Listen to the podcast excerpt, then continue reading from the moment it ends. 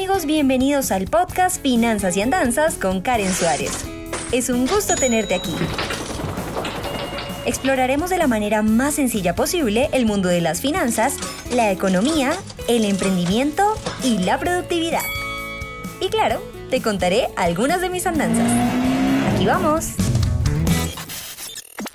Hola, hola y bienvenidos a un nuevo episodio de Finanzas y Andanzas. Hoy es momento de andanzas porque es viernes y si eres nuevo en este podcast, quiero decirte que de lunes a jueves hablamos de temas financieros, de este, planeación, también de productividad y de emprendimiento, pero los viernes conectamos con una historia personal para que el viernes todos nos relajemos un poco y digamos, a mí me pasó exactamente lo mismo que a esta mujer, eh, o uy, no me pasó nada, menos mal no lo hice así, y justamente hoy les quiero hablar de un experimento financiero fallido a modo de historia. Les estoy hablando del experimento del ahorro de la botella. Bueno, les cuento el origen de todo esto primero para que nos pongamos en sintonía y si ustedes quieren ver mi cara de ingenuidad en este experimento fallido, los invito a mi canal de YouTube, en donde ustedes pueden ver este, el reto de la botella que realizamos. Era año, esperen, lo verifico, año 2017. Era 10 de diciembre del año 2017 cuando un día, una mañana, en casa de mis padres me levanté y dije voy a hacer un video sobre el reto de la botella. ¿En qué consiste el reto de la botella? En tomar una botella de un litro, de dos litros o de tres litros y empezar a todos los días a colocar las monedas que sobraban Em, hasta completarla. Y el objetivo de esto, claro, es ahorrar, evidentemente, pero lo segundo es demostrar que uno como los pesitos no los ve, las monedas no las ve, si las acumulara todas en un mismo lugar, se daría cuenta que al final cuando destapara ese recipiente, pues tendría realmente una cantidad considerable de dinero que pues si bien no nos va a ser libres financieramente, eh, sí nos va a servir para adelantar el pago de una cuota, para salir de una deuda, para comprar los regalos de Navidad, para irse de pronto de viaje, es decir, no es una cantidad despreciable de dinero.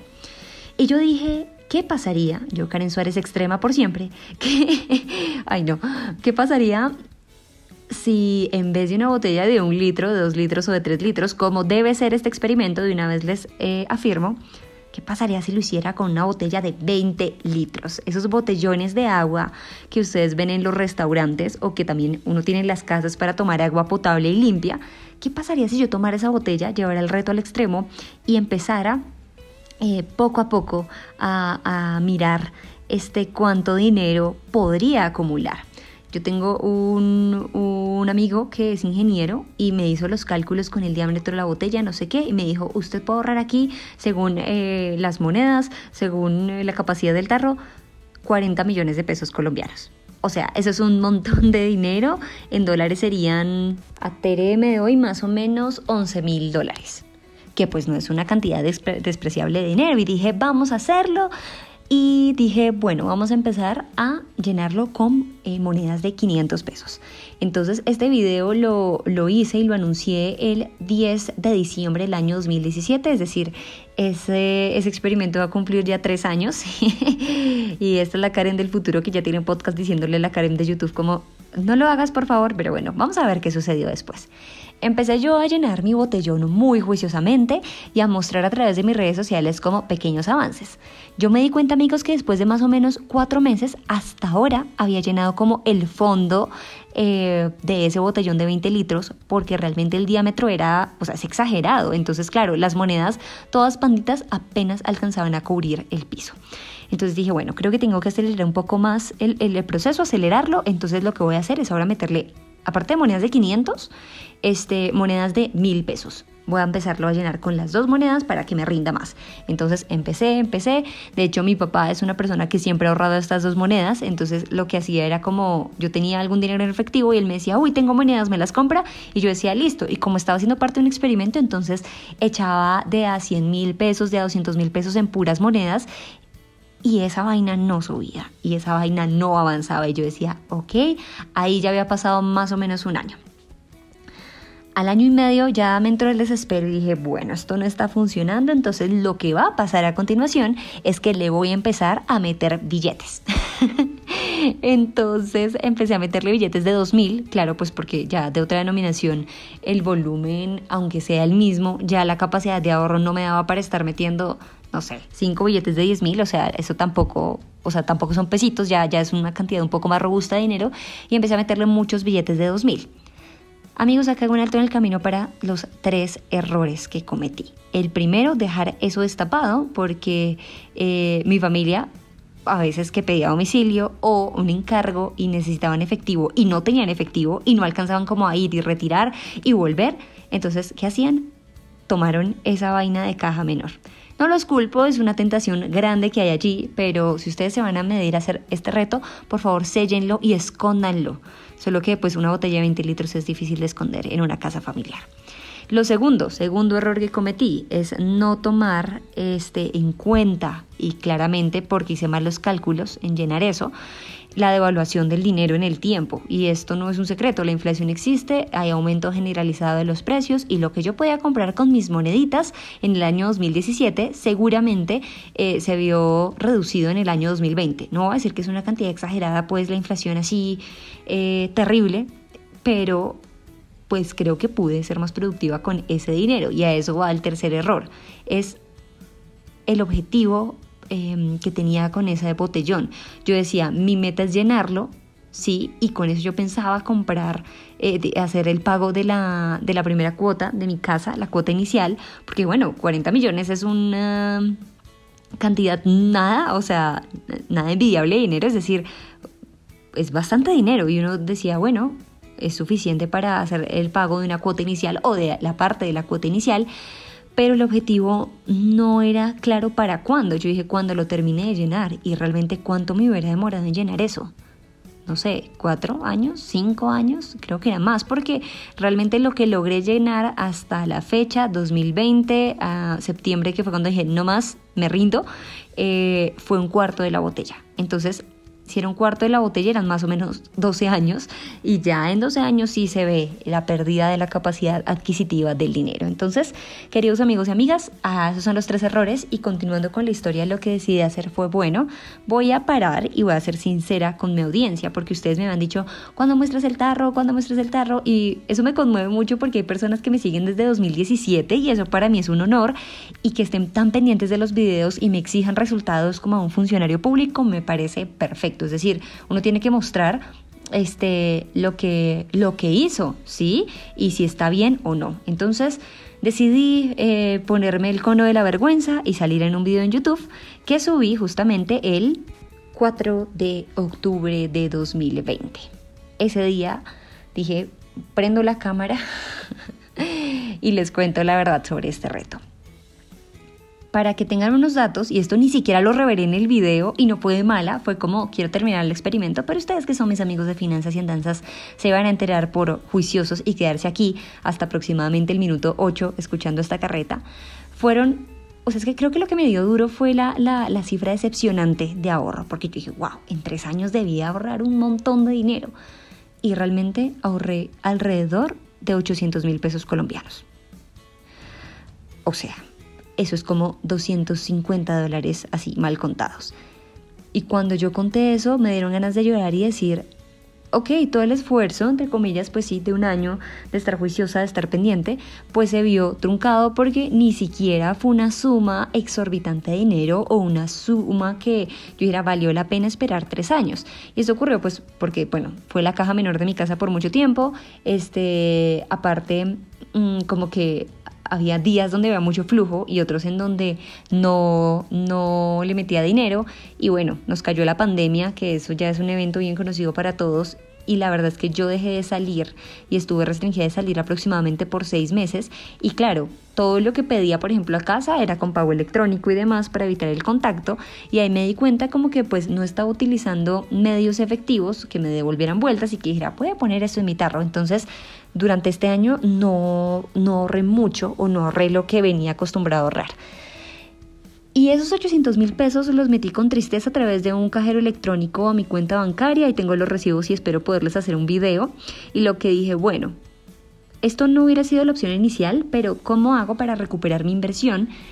Y aprovechando esta coyuntura dije, perfecto, empecé a identificar que había como una tendencia y es que el euro en el mercado estaba aproximadamente, eh, esto les cuento de septiembre, ¿no? A 4.200 pesos. Y en las casas de cambio, es decir, donde uno va y pone su dinero físico y le dan dinero físico a cambio, el Forex manual, este, estaba aproximadamente a 3.800. Eh, y dije, wow, eso es una gran diferencia cuando hay tanto volumen. Entonces lo que voy a hacer es comprar euros. Y así lo hice, mis queridos amigos, y compré euros aproximadamente a 3.670 pesos. Ahora mismo no he vuelto a cambiar mis euros, es decir, esto no se ha hecho todavía y eso está muy bien porque estoy esperando a que la vacuna llegue, ya Pfizer la anunció, vamos a ver la aplicación y vamos a ver la apertura y tan pronto esta vaina abra, amigos y amigas, yo voy a ir a vender mis euros. Claro, esta es una manera de inversión demasiada, demasiado, demasiado anárquica. No les voy a decir es lo último en guarachas, claro que no. Esto es conocido en el mundo de, de las finanzas como arbitraje, es decir, comprar en un mercado más barato un activo que en otro mercado lo puedes vender más caro, pero es el mismo activo. Entonces yo dije, bueno, si el euro en el, en el mundo está a 4.200 y en las casas de cambio a 3.800 y yo lo logré comprar a 3.600 y pico, entonces va a ser seguramente una buena inversión cuando ya nuevamente se reactive todos los viajes y demás y les contaré a futuro cómo me fue. Por ahora aún sigo esperando. De todas maneras, como les digo, esto es arcaico, esto es manual, esto no es una recomendación de inversión en ningún sentido, simplemente para mí fue una enseñanza de, ok, si el reto de la botella de 20 litros no funciona, ¿cómo doy el timonazo? ¿Sí? ¿Cómo, cómo viro eh, y giro el barco para no estrellarme contra el iceberg? que el iceberg hubiera sido, no, soy muy terca y no importa, duro 10 años ahorrando, así eso no me vaya a representar nada, eso no, no hubiera tenido nada de sentido. Mm, y lo, la enseñanza que me dejó fue que si el primer plan no funciona, el objetivo sigue siendo el mismo, que es ganarle dinero, ganarle rentabilidad o invertirlo, pero no es necesario quedarnos bajo el mismo plan. Y esa es como la enseñanza de este podcast y sobre todo el experimento de si ustedes ven algo que financieramente o en la vida los negocios o en el amor no les está funcionando, cambien eh, el método, pero que el objetivo siga siendo el mismo. Mi objetivo es ahorrar, invertir, tener rentabilidad. Sé que con el reto de la botella pues no lo hubiera logrado, entonces dije, ¿cómo lo logro? Y esa fue la salida que se me ocurrió y todo porque estábamos en coyuntura, o sea, el euro nunca tiene tanta diferencia en condiciones normales, pero dije, voy a ver qué pasa. Ahora, yo acá estoy cantando victoria de manera anticipada. Vamos a ver cuánto duró con, esos euros que de una vez, ahí les adelanto, fueron 100 euros. O sea, yo vi todas mis monedas de esos 20 litros convertidas en un solo billete de 100. Y por ahí lo tengo. Entonces, eh, Triste porque no se pudo comprar la, eh, cumplir la meta, pero más tranquila por, primero, decirles la verdad y segundo, creo que encontrar una forma eh, un poco rebuscada, si se quiere, sí, total, eh, pero una, una forma de encontrarle rentabilidad a ese dinero y que no creo que sea nada malo. Entonces, vamos a ver, amanecerá y todos podremos por fin ver la culminación de esta trilogía de ahorro fallida que, miren, es tradicional, es como una alcancía, pero no hay que llevarlo al extremo. Yo sí creo que uno tiene, tiene que tenerle un objetivo a su ahorro, que sí tiene que ahorrar en efectivo si quiere, en una alcancía pequeña, pero esos ahorros pequeños realmente solo sirven para desarrollar el hábito y para matar una que otra culebra, como decimos en Colombia, o para abonar algo, pero nunca como un plan a largo plazo. El efectivo a largo plazo en casa no es porque va perdiendo su capacidad adquisitiva. Lo que hay que hacer es ahorrar. Yo sí soy fan de, de aplicaciones como Neki, que por ejemplo es un digitales, uno lo ahorra y luego lo invierte en, no sé, fondos de inversión colectiva, no sé, en acciones en Wall Street, en eh, pequeñas y medianas empresas en ascenso y uno ve entonces esa inversión, ese ahorro reflejado con rendimientos. Esa es como la enseñanza. Y esto es este Andanzas hoy eh, con el reto de la botella. Gracias por escuchar y sobre todo gracias por ser tan amables porque creo que no me fui a la palestra pública, sino fue como, ay Karen, gracias por contarnos porque sí estábamos ansiosos de saber. Y creo que la sinceridad y la transparencia, más en estos casos en donde la única diferencia entre ustedes y yo es que yo hago público todo lo que hago y ustedes no, esa es la única diferencia. De resto somos las mismas personas intentando vivir mejor, intentando este, que nuestro dinero rinda mejor, intentando tener, si se quisiera, libertad financiera, tranquilidad económica, todo eso ustedes y yo lo estamos buscando, solo que yo lo hago público y era una responsabilidad mía decirles, oigan, esto no funciona. Así que este es el episodio de Andanzas del día de hoy, viernes, eh, en este episodio. Gracias por conectarse. Recuerden que aparte de escucharnos por aquí, nos vemos en YouTube. Subo videos semanalmente. También ya pueden visitar mi página web www.karensuarez.com en donde estoy subiendo eh, blogs semanales y claro, información este, y y cositas chéveres también tenemos en mis redes sociales, Instagram, Facebook, Twitter y LinkedIn. Nos escuchamos el próximo lunes, que tengan un lindo fin de semana. Chao. Gracias por escuchar Finanzas y Andanzas. No olvides suscribirte para seguir en contacto con este podcast. Soy Karen Suárez y nos escuchamos a la próxima.